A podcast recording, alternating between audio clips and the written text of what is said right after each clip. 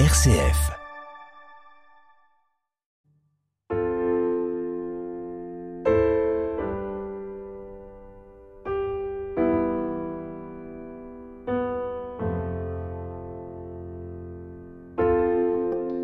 Vous avez dit fragile, Anne Kerléo.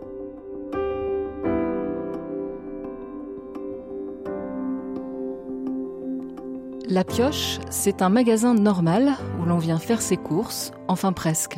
Le magasin est une association et les clients sont des membres avec un droit de vote. Ces deux phrases sont extraites de la une du site internet de l'épicerie solidaire La Pioche à Aubourdin dans le Nord.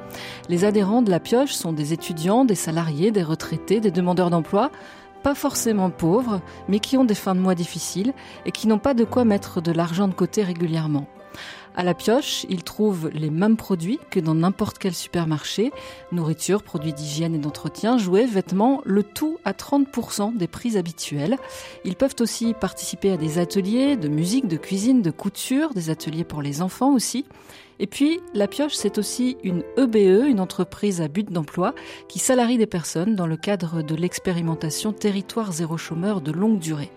Alors, pour en savoir plus et découvrir ce lieu, je vous y emmène dans quelques instants. Vous avez dit Fragile, une coproduction RCF, Participation et Fraternité. Et avec nous, comme chaque mois, Daniel Massiel, bonsoir.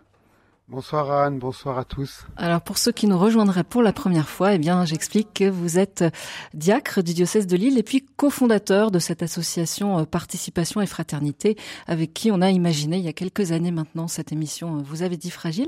Alors merci d'être avec nous ce soir euh, pour accueillir tout à l'heure les paroles des auditeurs dans une demi-heure environ et puis merci d'être allé aussi à Aubourdin pour préparer cette émission.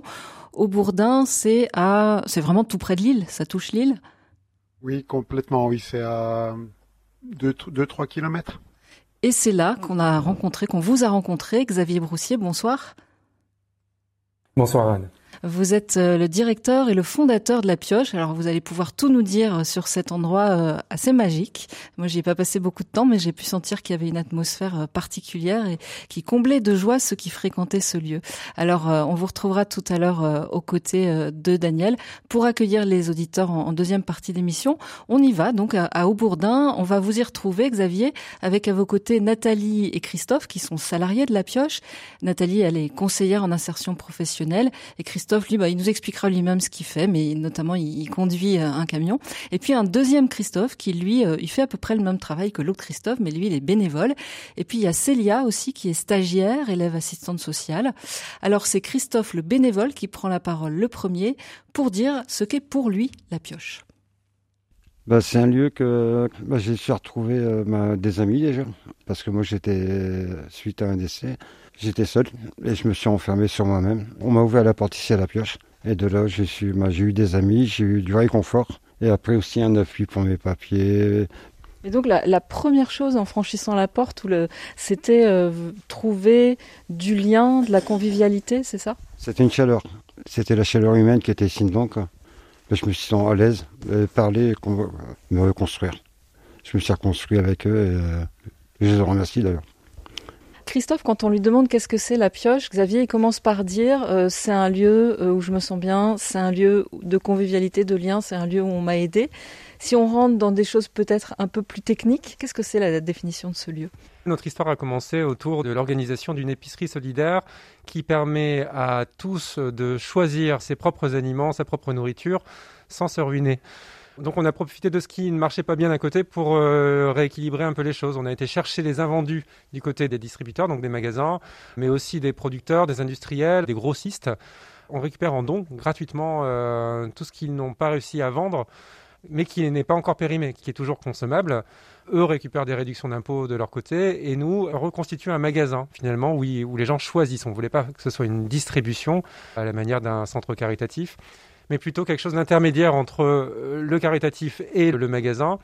On vient faire ses courses finalement. On choisit ce qu'on veut et on, contribue par une participation symbolique de 30% du prix de ce qu'on a acheté. Si on a fait des courses pour 20 euros, ben on paye 6 et ces 6 euros servent à, faire euh, financer toute la structure, à payer le loyer et à créer des emplois surtout. Et alors ça, c'est le deuxième étage de la fusée, on pourrait dire. C'est pas seulement une épicerie solidaire ici. C'est pas seulement une épicerie solidaire. Nous, on a voulu bosser sur des éléments qui étaient essentiels pour se sentir euh, en sécurité dans la vie. Hein. On part du logement et là et de, l'alimentation.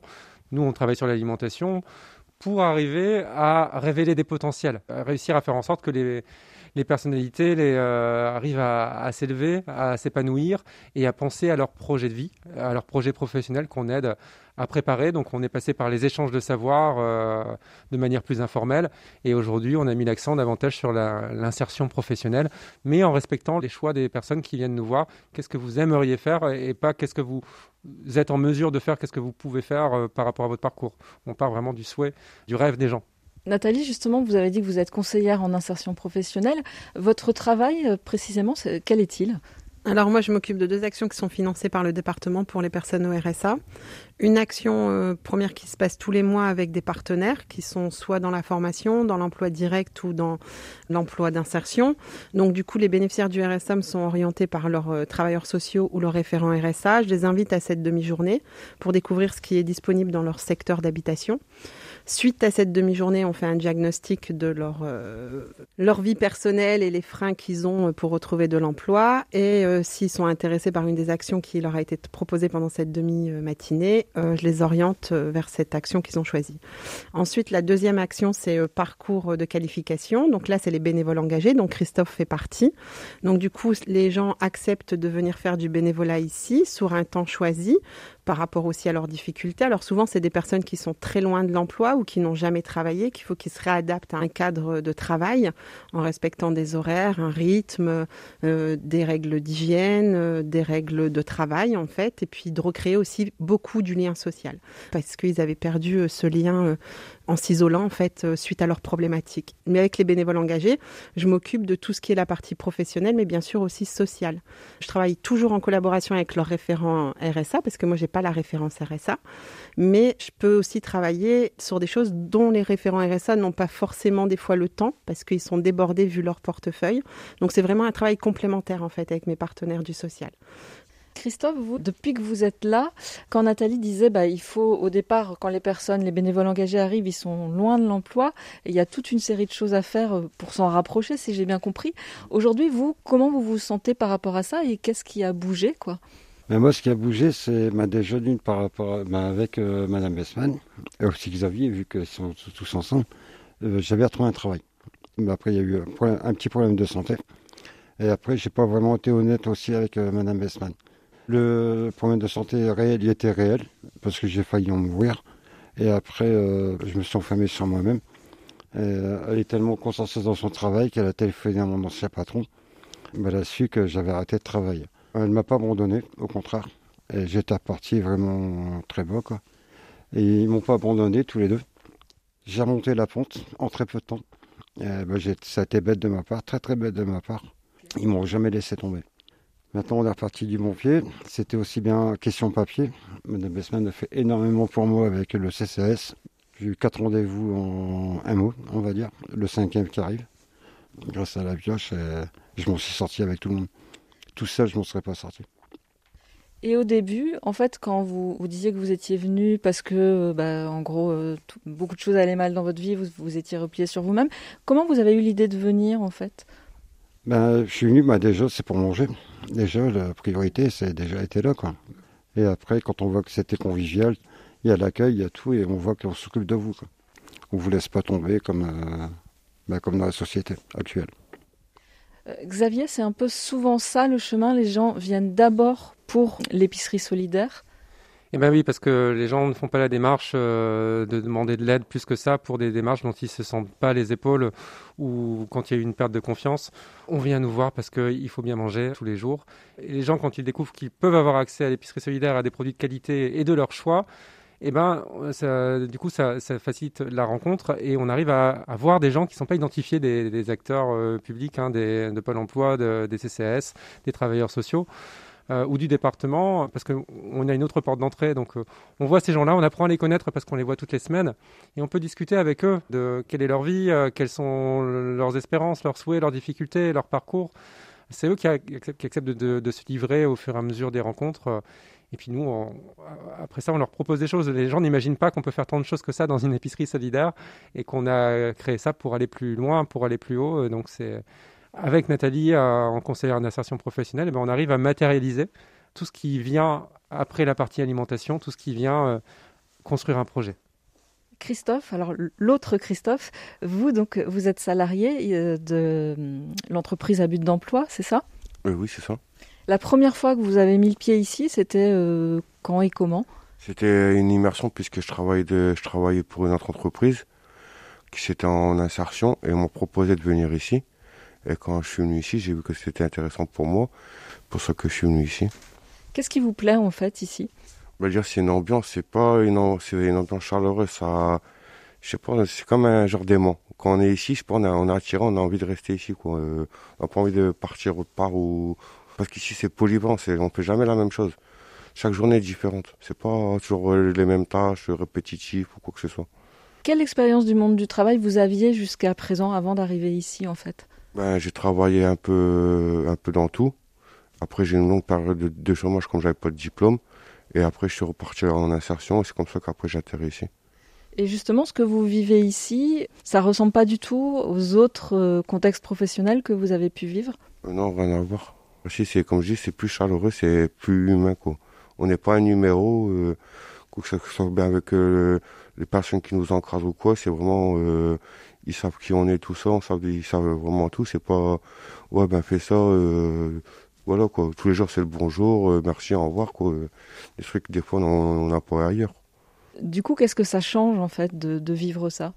Bah, C'est plus agréable de venir travailler avec le sourire que plutôt de venir travailler forcé.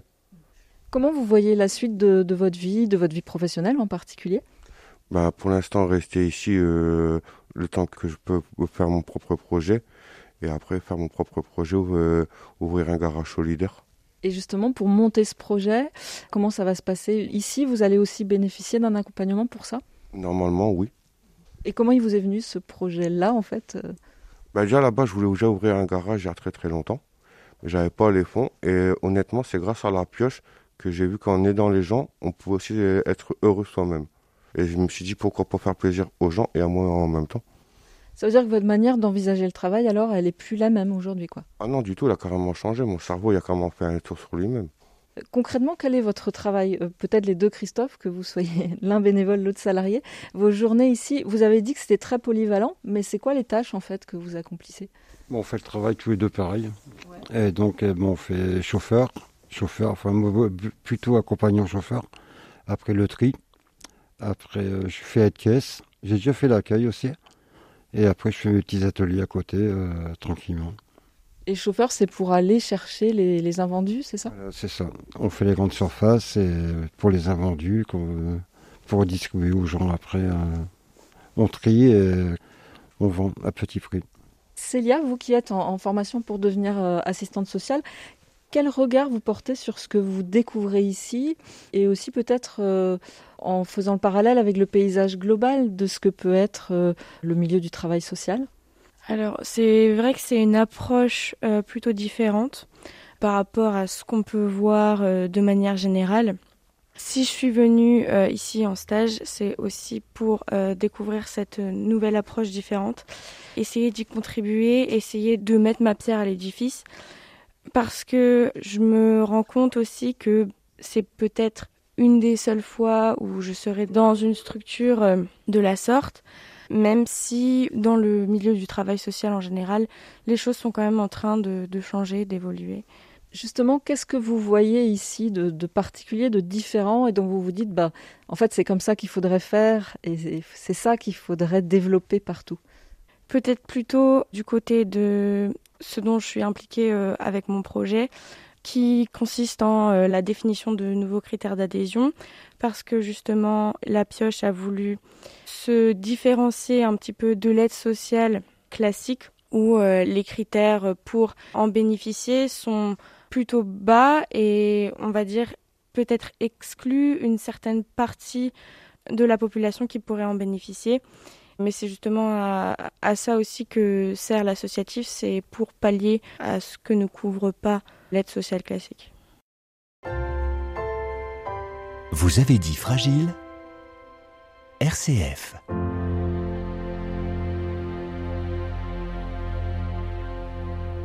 Et dans un petit quart d'heure maintenant, nous accueillerons vos appels au 04 72 38 20 23. Anne est déjà au standard pour vous accueillir.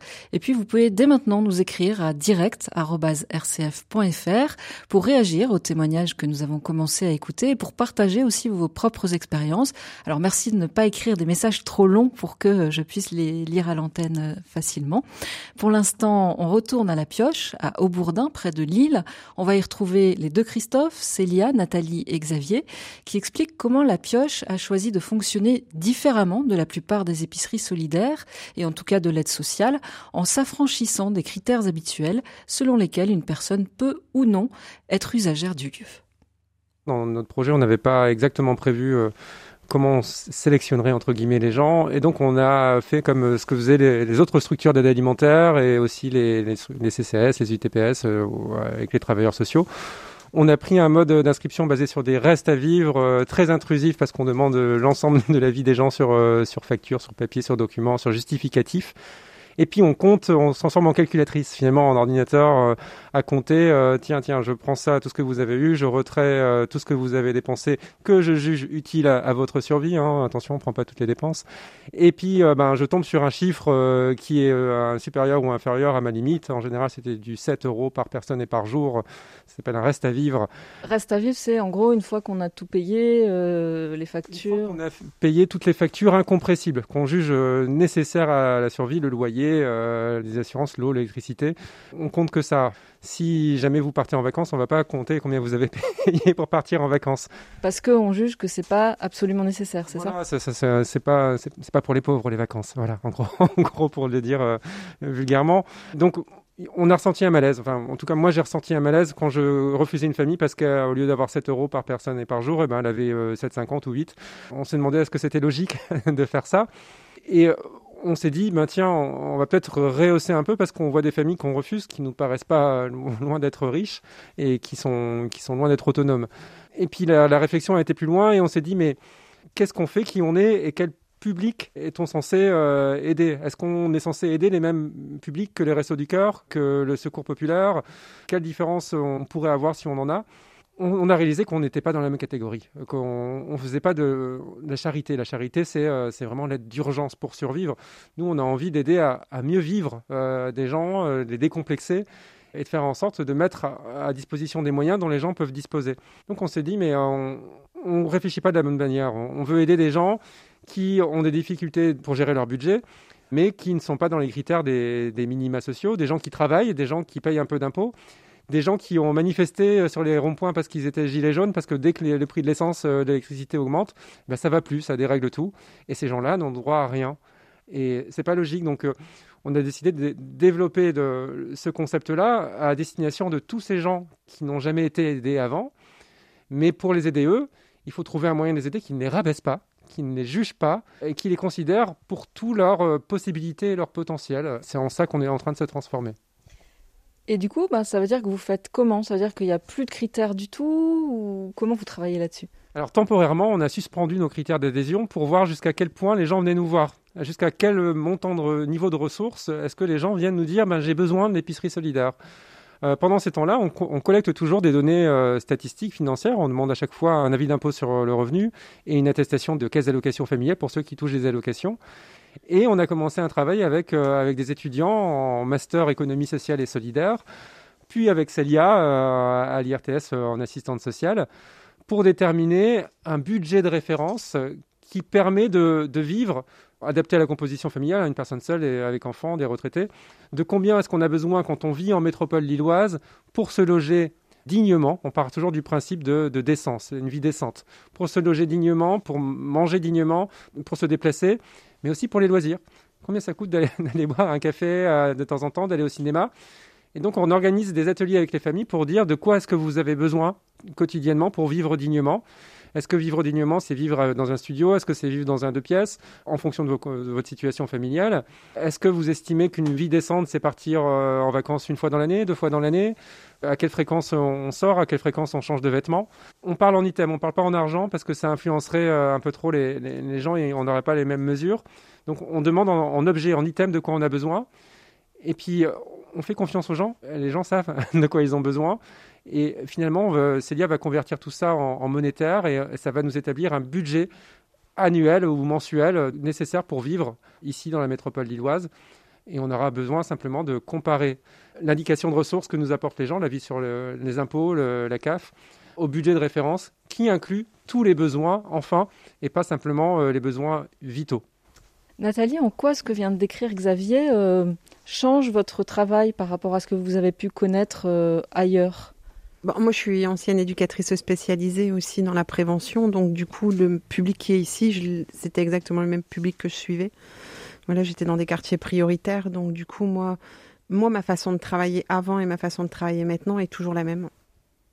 Et par rapport à la globalité de ce que peut être le, travail social en général, qu'est-ce que vous diriez sur l'approche qu'il y a ici Est-ce que c'est euh, assez euh, marginal, minoritaire? Est-ce que ça pourrait donner des idées pour euh, des choses plus générales?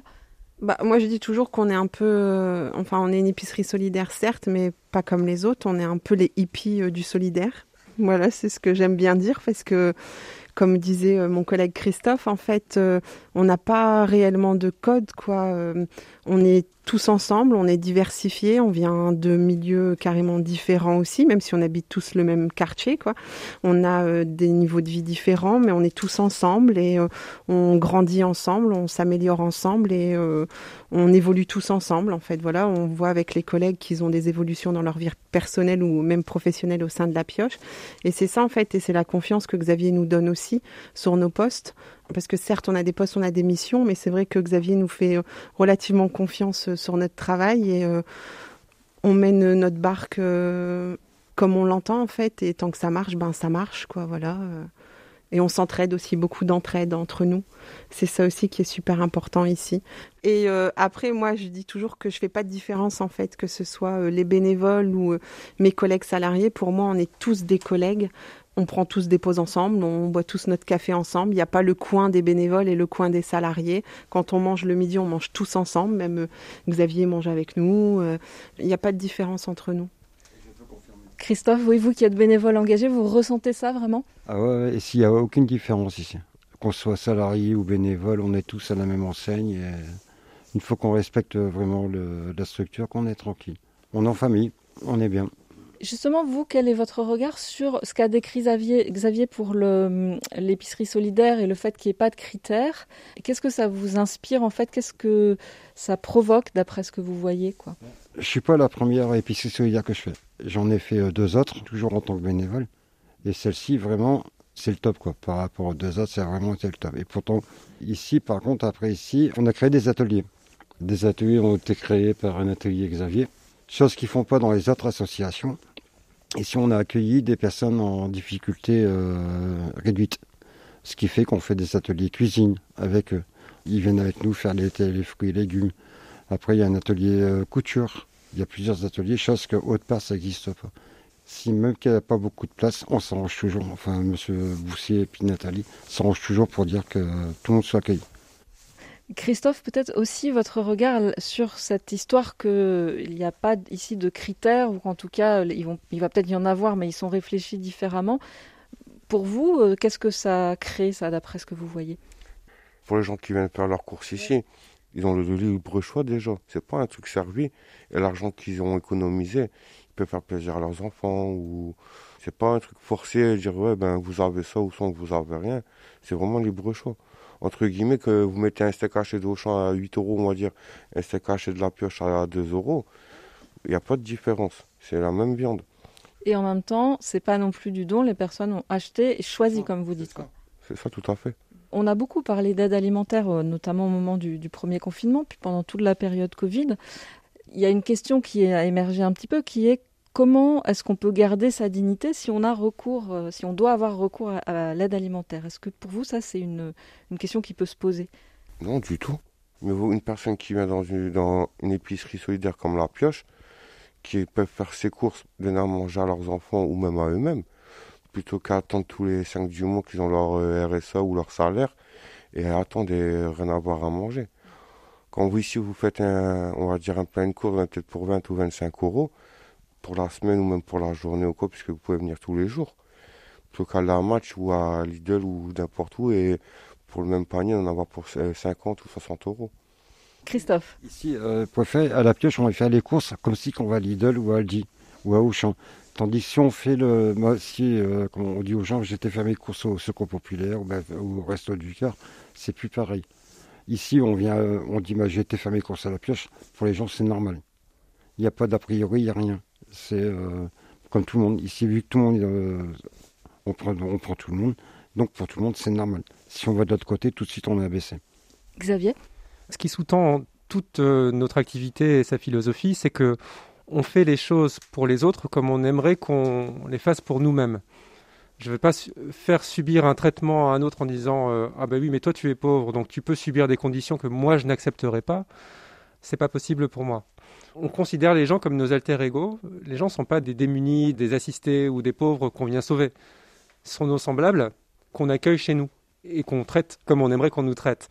Moi j'ai créé cette pioche parce que j'avais euh, j'ai grandi avec, euh, dans les HLM avec toutes les aides sociales et, euh, possibles et inimaginables.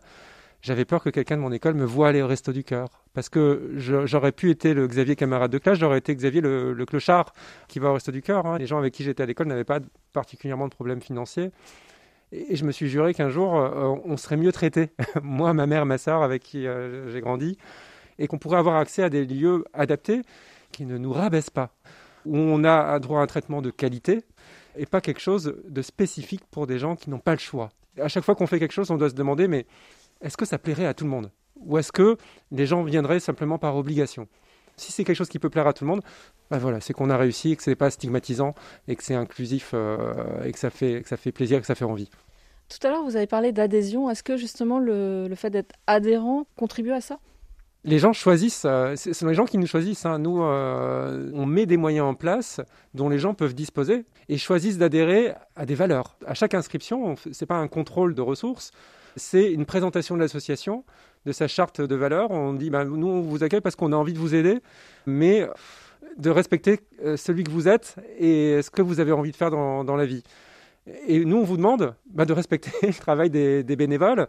Nous, on est cordial avec vous, on vous demande de, l'être aussi, et de respecter les règles du jeu, de respecter les, partages qu'on doit parfois imposer quand euh, on n'a pas assez de, Kinder Surprise pour tout le monde, parce que y, a le magasin, on en a, donné 50 et il n'y en a pas un de plus, et il y a 50 familles qui passent. On est obligé de dire aux gens, bah, ce sera ici un par famille, euh, parce que on aimerait bien que tout le monde en ait c'est une des seules différences avec un, magasin classique euh, sur la liberté d'action. En dehors du prix et de la philosophie de ce qu'on fait, on essaie de mettre les gens en situation de vie normale. Je peux témoigner pour les Kinder Surprise, je les ai vus. Merci aux deux Christophe, à Nathalie, Célia et Xavier. Maintenant, euh, la parole est à vous qui nous écoutez ce soir et en attendant vos appels au 04 72 38 20 23 où Anne vous accueille et puis vos mails à direct.rcf.fr, eh bien, on marque une pause en musique et une fois n'est pas coutume, c'est un, un vieux chant d'espoir et de lutte. Ça date pas d'hier.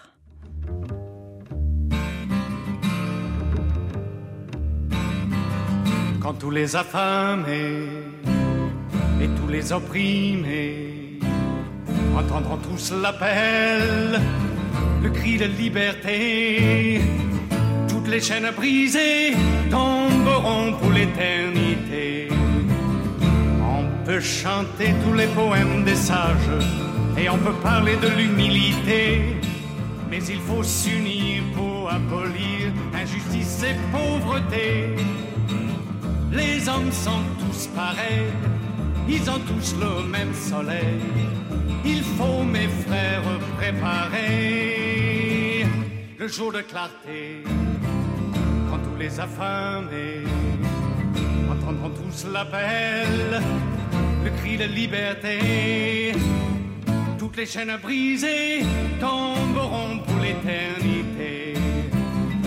On peut discuter sur les droits de l'homme et on peut parler de fraternité, mais que les hommes soient jaunes ou blancs ou noirs, ils ont la même destinée. Laissez vos préjugés, rejetez vos vieilles idées, apprenez seulement l'amitié pour que les affamés et tous les opprimés entendent tous l'appel, les cris de liberté toutes les chaînes brisées tomberont pour l'éternité. On ne veut plus parler de toutes vos guerres, et on ne veut plus parler de vos chants d'honneur, et on ne veut plus rester les bras croisés comme de pauvres spectateurs. Dans ce monde divisé, il faut des révoltés qui n'auront pas peur de crier pour que les affamés les opprimés entendent tous l'appel, le cri de liberté. Toutes les chaînes brisées tomberont pour l'éternité.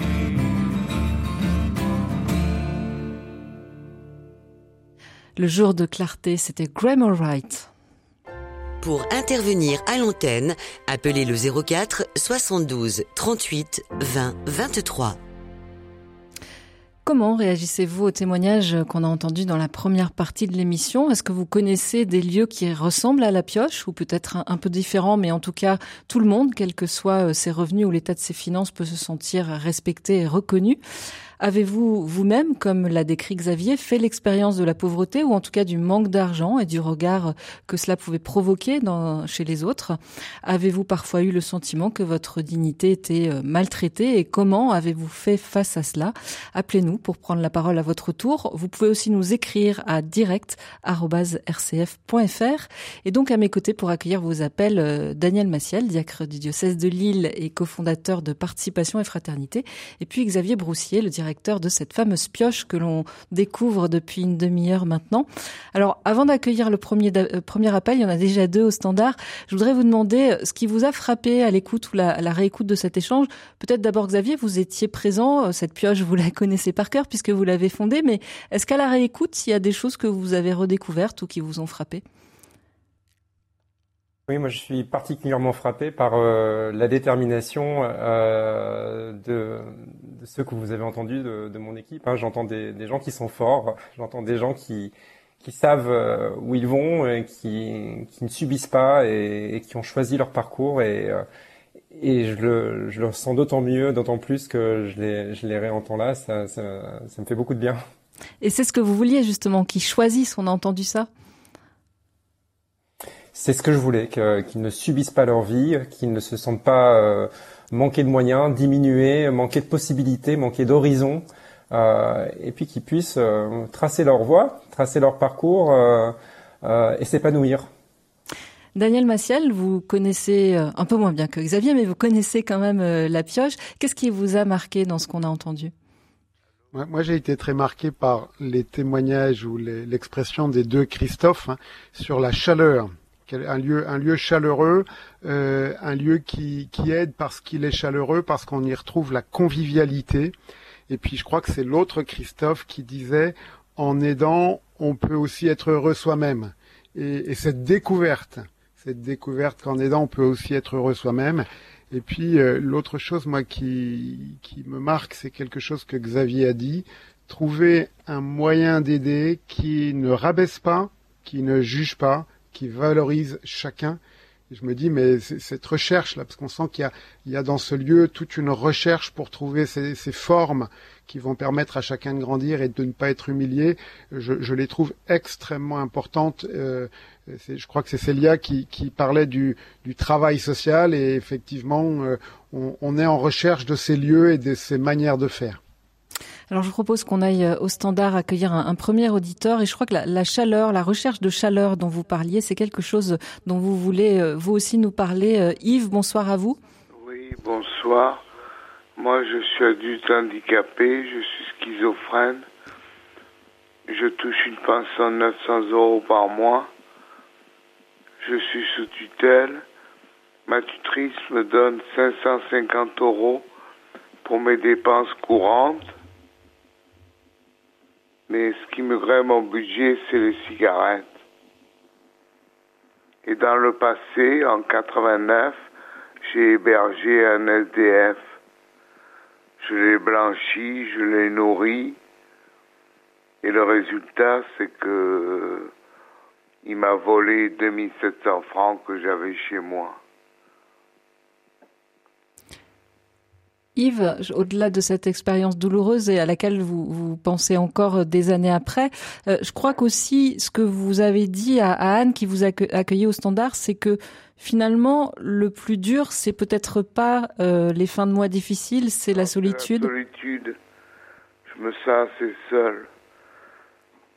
Je me sens assez seul et le soir c'est les angoisses et je sais pas. Est-ce que ça vous est arrivé, Yves, de, trouver des lieux comme ce qu'on a entendu de, la pioche où on peut trouver euh, de l'aide matérielle mais aussi de la chaleur? Oui, ben moi je vais voir des prêtres dans ma ville, à la cathédrale, pour discuter, pour trouver un peu de chaleur humaine. J'ai des amis aussi, aussi sur qui je peux compter. Mais c'est toujours l'après-midi, le soir, euh, je me sens seul dans mon appartement. Je me sens angoissé. Merci Yves de nous avoir appelé ce soir et merci de votre fidélité aussi à, RCF et à cette émission. C'est un lieu formidable, mais seulement j'habite pas dans le nord, j'habite à Toulon, dans le sud. Alors à Toulon, il y a, aussi, euh, y a aussi des choses, mais pas de pioche. Peut-être euh, Xavier, Daniel, euh, est-ce que vous avez envie d'une manière ou d'une autre d'accueillir l'appel de Yves? Daniel? Moi, en, entendant Yves, comment je trouve que ce qu'il nous dit, c'est la solidarité, voilà, le, le fait d'aider l'autre, c'est important. Ça, nous fait, c'est important pour chacun de nous. Et puis ce qu'on entend aussi, c'est euh, le fait d'être dans un lieu comme la pioche ou dans un autre lieu, de ne pas le faire tout seul. Parce que c'est aussi quand on est avec d'autres euh, que l'on évite parfois euh, des soucis qui peuvent nous mettre nous-mêmes en difficulté. Et c'est vrai que comment à Toulon, il y a notamment la diaconie du Var qui, qui est très présente avec un certain nombre de lieux euh, qui, qui, sont justement faits pour qu'ensemble on, on arrive à trouver des solutions pour s'entraider. Je crois que ça c'est extrêmement important. Xavier, on entendait tout à l'heure Christophe parler aussi de la solitude et dire qu'en fait la première chose qu'il avait trouvée à la pioche c'était un rempart contre cette solitude. Oui, effectivement, je, je l'ai à plusieurs reprises. Euh, enfin, j'ai eu la chance de l'entendre et le, témoignage d'Yves, euh, mais euh, mais sensible aussi parce que une des raisons pour laquelle j'ai voulu euh, créer cette, cette, pioche, cette association, c'est que je voulais que tout le monde puisse euh, trouver une place, trouver sa place. Euh, moi, quand j'étais jeune, j'étais j'étais très timide et je n'osais pas rentrer dans les lieux comme ça où j'avais l'impression que tout le monde se connaissait et qu'il y avait des codes et que ben si j'entrais, tout le monde me dévisagerait et puis que ben, que je trouverais pas et que on prendrait pour un étranger et que j'aurais pas ma place. Euh, on a tout fait à la pioche pour que euh, y ait de la place toujours pour tout le monde et qu'on toutes les semaines on accueille des, des nouveaux qui arrivent et puis on c'est une gymnastique euh, on, est habitué à toujours accueillir accueillir accueillir. Et puis on accueille aussi des structures avec lesquelles on a des super partenariats des, avec des papillons blancs avec une structure qui s'appelle le GAPAS qui des, des groupes d'adultes handicapés qui, qui viennent nous voir et, euh, et, la magie, c'est que quand ils arrivent, ben, on, est, on, est, tous pareils. Il n'y a pas, il a pas des personnes qui savent mieux ou qui sont plus intelligents ou qui sont plus forts ou plus beaux. Euh, tout le monde participe. Euh, tout le monde a, a quelque chose d'utile à faire pour les autres.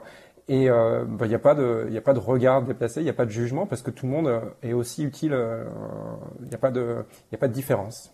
Quel conseil on pourrait donner justement? Parce que peut-être qu'on aura beau faire tous les efforts du monde pour construire des lieux chaleureux où chacun puisse trouver sa place, le premier pas que vous décriviez, la timidité qu'on peut avoir, quel conseil on pourrait donner à ceux qui peut-être nous écoutent et celles qui nous écoutent ce soir et qui se disent oui mais peut-être c'est très bien à l'intérieur mais moi quand même j'arrive pas à faire ce premier pas.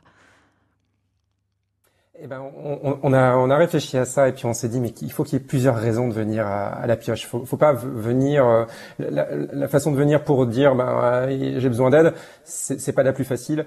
Euh, donc on a prévu des, des ateliers euh, d'échange de savoir. On, on, a monté un, un, bar qui, qui fait des, des jus de fruits légumes et, et des soupes.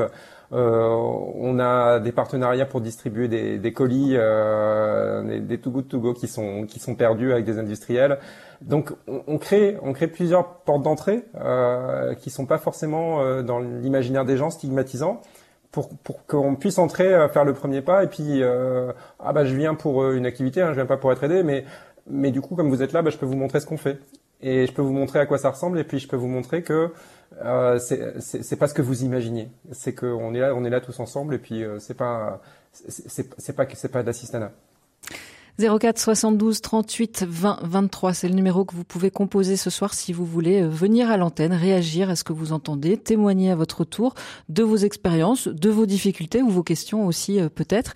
Alors on va retourner au standard. Alors c'est assez étonnant, la personne qu'on va accueillir maintenant, on pourrait dire que c'est presque la version féminine de Xavier. On va voir ça. c'est une expérience euh, qui ressemble beaucoup à la vôtre Xavier. Cécilia, bonsoir à vous. Alors on va rejoindre Cécilia. Est-ce que vous êtes avec nous, Cécilia? Alors, le temps qu'on la retrouve, Cécilia est aussi dans le nord, donc normalement c'est pas plus loin que euh, Xavier et Daniel qui sont aussi euh, ce soir dans le nord. Cécilia, elle est entre le Pas-de-Calais et la Somme, dans un endroit qui s'appelle euh, Frévent. Alors, on a. Alors, je pense qu'en fait, il y a. Je pense qu'on a Cécilia en ligne. Bonsoir à vous, Cécilia. Bonsoir. Voilà, on vous a retrouvé. C'est bien vous qui nous appelez de Frévent entre le, la Somme et le Pas-de-Calais. Tout à fait. Alors, je disais que vous êtes presque une version féminine de Xavier. Je ne sais pas si vous avez pu entendre son parcours dans, dans la première partie. Si oui, est-ce que ça vous a parlé? Est-ce que ça vous a rappelé des choses? Oui, j'ai donc bien écouté le, tout ce qu'a dit Monsieur Brousier. Donc, euh, on est vraiment nous sur la première marche, donc sur l'alimentation. On a ouvert également il y a deux ans une épicerie sociale et solidaire euh, à Frévent. Donc une toute petite ville de, de 3500 habitants, mais éloignée de toutes les grandes villes. Donc où l'aide alimentaire est encore plus stigmatisante. Et euh, bah, notre cheval de bataille, quand on a ouvert Utopia, c'est de pouvoir y rentrer et en sortir la tête haute. Et je crois que vous vous êtes vraiment adapté aussi à la réalité du monde rural avec une version mobile de votre épicerie euh, sociale et solidaire, c'est ça? Voilà, ça arrive à, partir de normalement début avril. On a en fin de compte un camion qui va donc reporter l'épicerie de façon éphémère dans les salles communales. Voilà, pas vrai en itinérant, mais au sein d'une euh, d'une structure toujours. Voilà, pour pouvoir retrouver ce côté lien social. Euh, et non stigmatisant. Justement, comment on... Est-ce que c'est les mêmes clés que celles que Xavier a, pu nous partager pour la non-stigmatisation? Est-ce que vous, vous avez aussi d'autres points d'attention qui permettent justement d'éviter cette stigmatisation? On a un petit plus pour une épicerie sociale et solidaire. On est dans une ancienne banque, donc on a une belle façade en marbre. pour la petite anecdote, et non, bah on fait d'Utopia en fin de compte un lieu chaleureux, convivial, euh, où tout le monde, euh, en fin de compte, euh, peut parler librement, où on échange à travers le magasin parce qu'on est une toute petite structure. Et bah, c'est ce qui permet ce côté à la fois lien social, à la fois je fais mes courses, je partage en fin de compte une recette sur le produit là que je connaissais pas et auquel aujourd'hui j'ai accès et un bel étal de fruits et légumes euh, à l'ancienne euh, avec un, des fruits et légumes primeurs qu'on bah, sert aux personnes pour justement aider à tisser le lien. Qu'est-ce qui vous a été votre moteur pour créer euh, cette utopia? Mon moteur, mon moteur, bah, ça a été déjà mon foyer. Et puis, bah, les enfants grandissent, on va avoir 40 ans, on sait ce que vivent les gens puisqu'on le vit. Euh, inséré un petit peu à l'école par les parents d'élèves, par le KT. Et euh, voilà, aujourd'hui à la tête d'Utopia parce que, bah, au lieu de parler, fallait agir. Voilà. Je pense que c'est ce qu'on a essayé de faire pour aujourd'hui, bah, les 260 foyers, 800 personnes qu'on aide chaque jour, qui sont clients bénéficiaires. Ben, merci beaucoup, euh, Cécilia, de, votre témoignage. Euh, du coup, en vous entendant tous les deux, Xavier et Cécilia, je me dis, mais euh, est-ce que vous êtes des extraterrestres ou est-ce qu'il y en a beaucoup des comme vous et des lieux comme les vôtres euh, à travers la France Parce qu'on sent bien qu'il y a, Xavier, il y a quelque chose de un peu nouveau qui se cherche. Vous nous parliez des critères qui sont pas ceux de l'aide sociale habituelle. C'est en train d'essaimer tout ça. ça se cherche, ça existe ailleurs? Oui, ça, arrive beaucoup plus qu'au moment où j'ai créé ça. Moi, c'était il, y a, il y a 15 ans. C'était, on parlait pas encore beaucoup d'économie sociale et solidaire. On parlait, il fallait pas parler de gâchis dans les magasins. On n'avait pas le droit de dire qu'on voulait être heureux au travail. c'était, c'était tout un autre contexte. Euh, maintenant, ça devient à la mode et c'est pas plus mal euh, de se dire que bah, euh, l'homme doit être placé euh, devant l'économie, que, le gâchis euh, c'est désastreux et que ben, le développement durable, l'environnement, sont des valeurs importantes. Donc ça aide à porter le message, ça aide à se dire ben on, peut le faire. Il y a de plus en plus de, moi je reçois beaucoup de personnes qui viennent me voir en disant mais moi j'ai envie de changer de vie, j'ai plus envie de faire un travail qui n'a plus de sens pour moi et j'ai envie de faire quelque chose qui, qui, qui, qui met en valeur l'humain. Euh, et ça, c'est, euh, on n'a plus honte de le dire. C'est ça qui est plus facile. En, tout cas, je, je félicite euh, Célia parce que les recyclages de banques comme ça, il, faut, il en faudrait plus souvent. Donc bravo. Vous vous connaissez pas, vous êtes pas loin l'un de l'autre, mais vous vous connaissiez pas.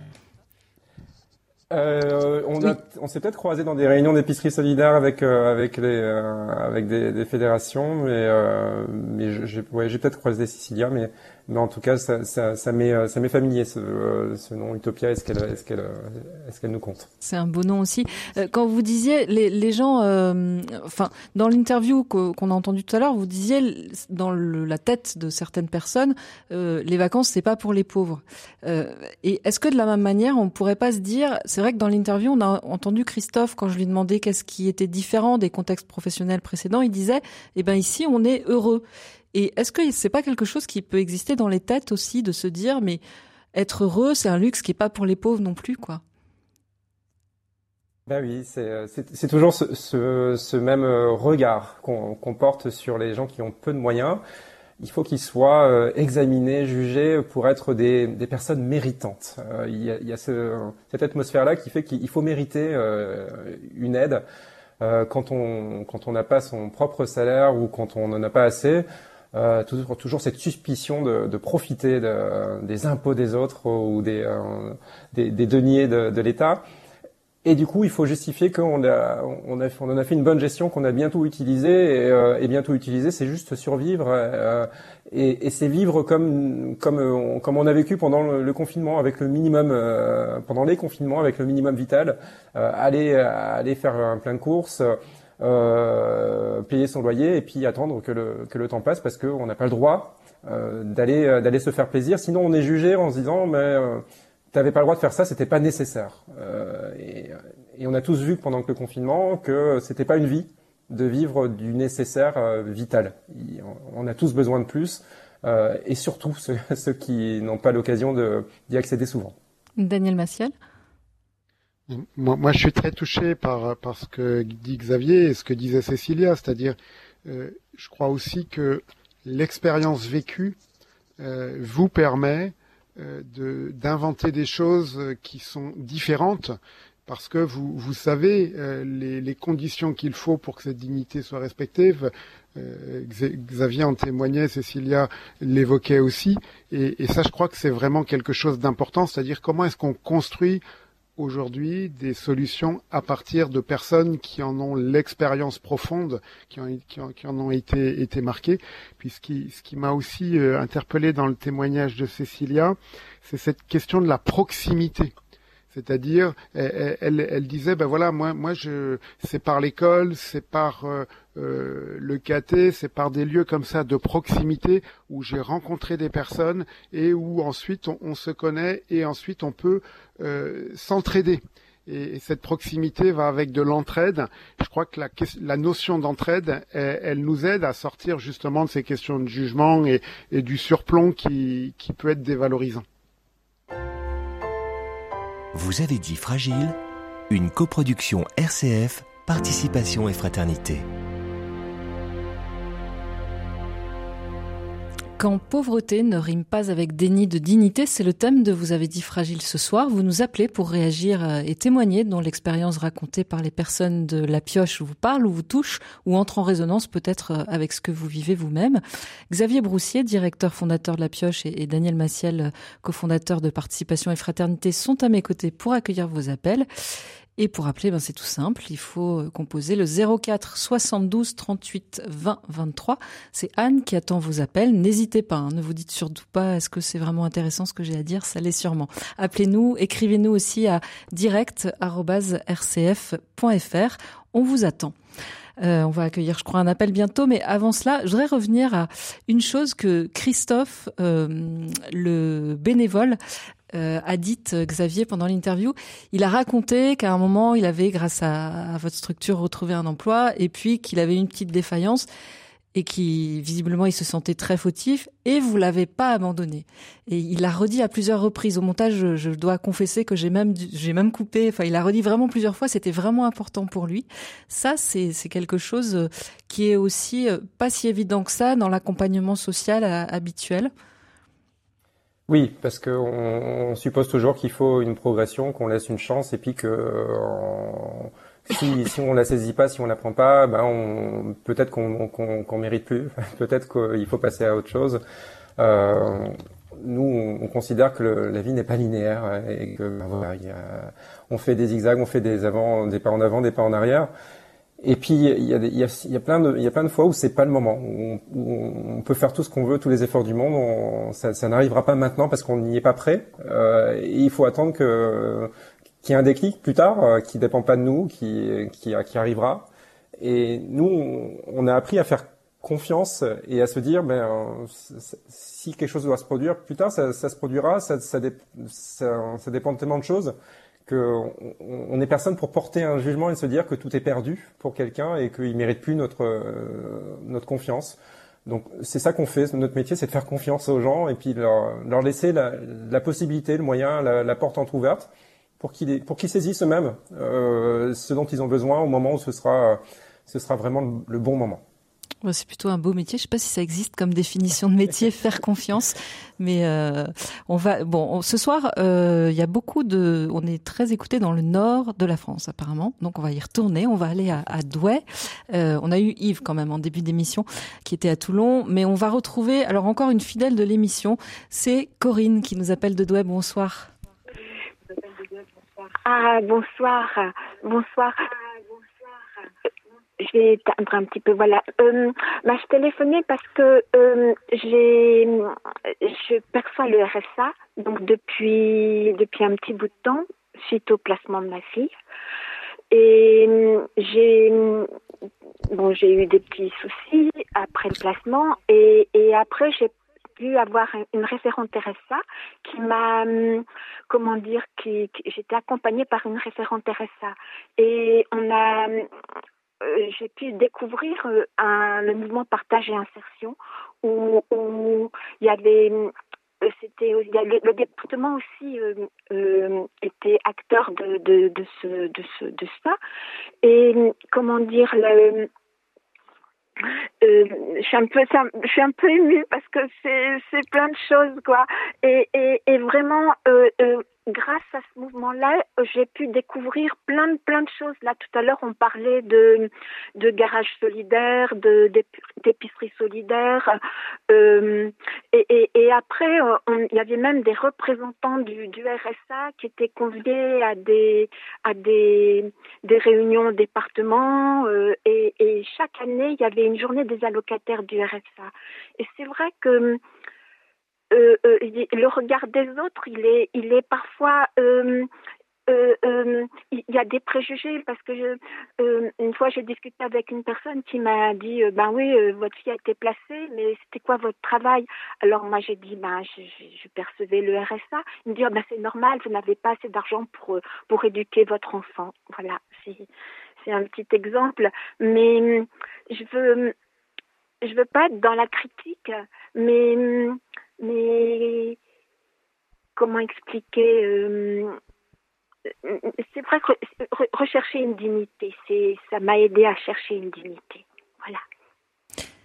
Merci Corinne de votre témoignage et de, votre fidélité à, notre écoute. Euh, Daniel, Xavier, ce, que, ce que dit Corinne vient appuyer sur cette question du regard qui parfois euh, juge. Oui, moi, ça me rappelle euh, quand j'étais en train de euh, de faire mon parcours pour créer euh, pour créer la pioche pour changer de vie j'avais rejoint un collectif c'est là que j'ai rencontré j'avais rencontré Daniel là-bas là ce qui s'appelait le forum permanent de, l'insertion c'était un c'était un groupement de un regroupement d'oubliés des gens qui n'avaient pas le droit de citer qui qui faisaient partie de plein d'assauts et qui ils, étaient alors qu'ils étaient ils avaient tellement de ressources ils étaient tellement intéressants tellement de choses à dire et là, pour une fois, officiellement, il y avait un lieu où, on avait, où tout le monde avait la parole.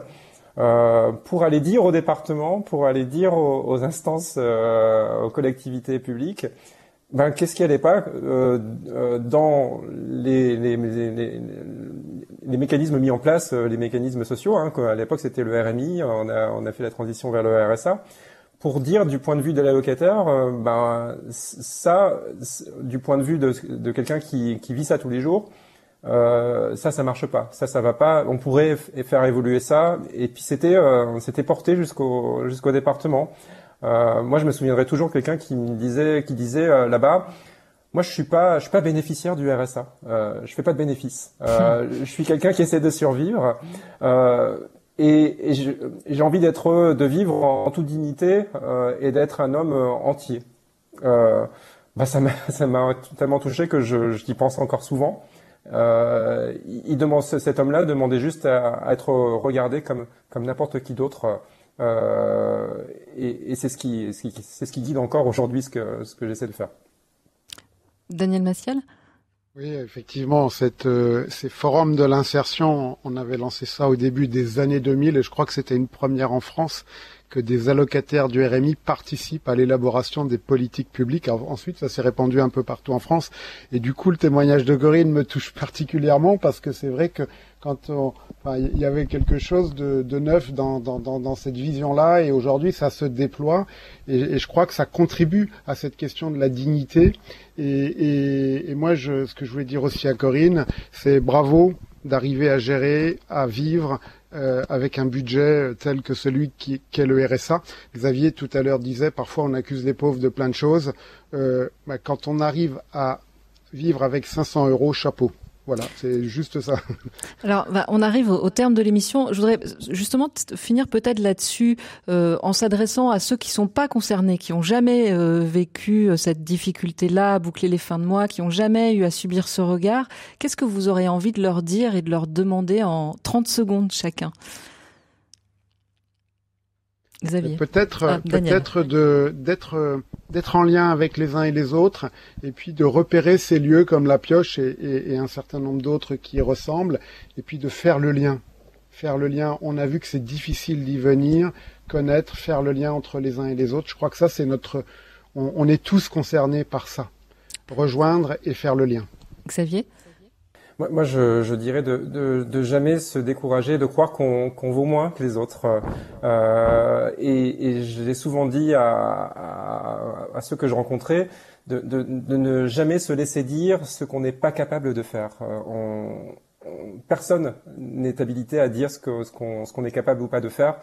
Tout, tout vient de, de soi intérieurement. On a, on a tous des, des ressources qu'on n'imagine pas. Euh, qui, se déclenche parfois euh, lors de certains, quand on traverse justement des choses très dures, euh, qui, nous poussent à nous transcender. C'est ce qui, m'est arrivé aussi. Donc jamais, jamais croire qu'on ne peut pas. Merci beaucoup, merci à tous, les deux Christophe, Nathalie, Célia, vous, Xavier de la Pioche, Daniel Martial. Merci à Christophe Moraga et beaucoup de Christophe ce soir. À la technique, c'était aussi un Christophe. Et puis merci à Anne au standard. On se retrouve le mois prochain. Bonne soirée à toutes et à tous.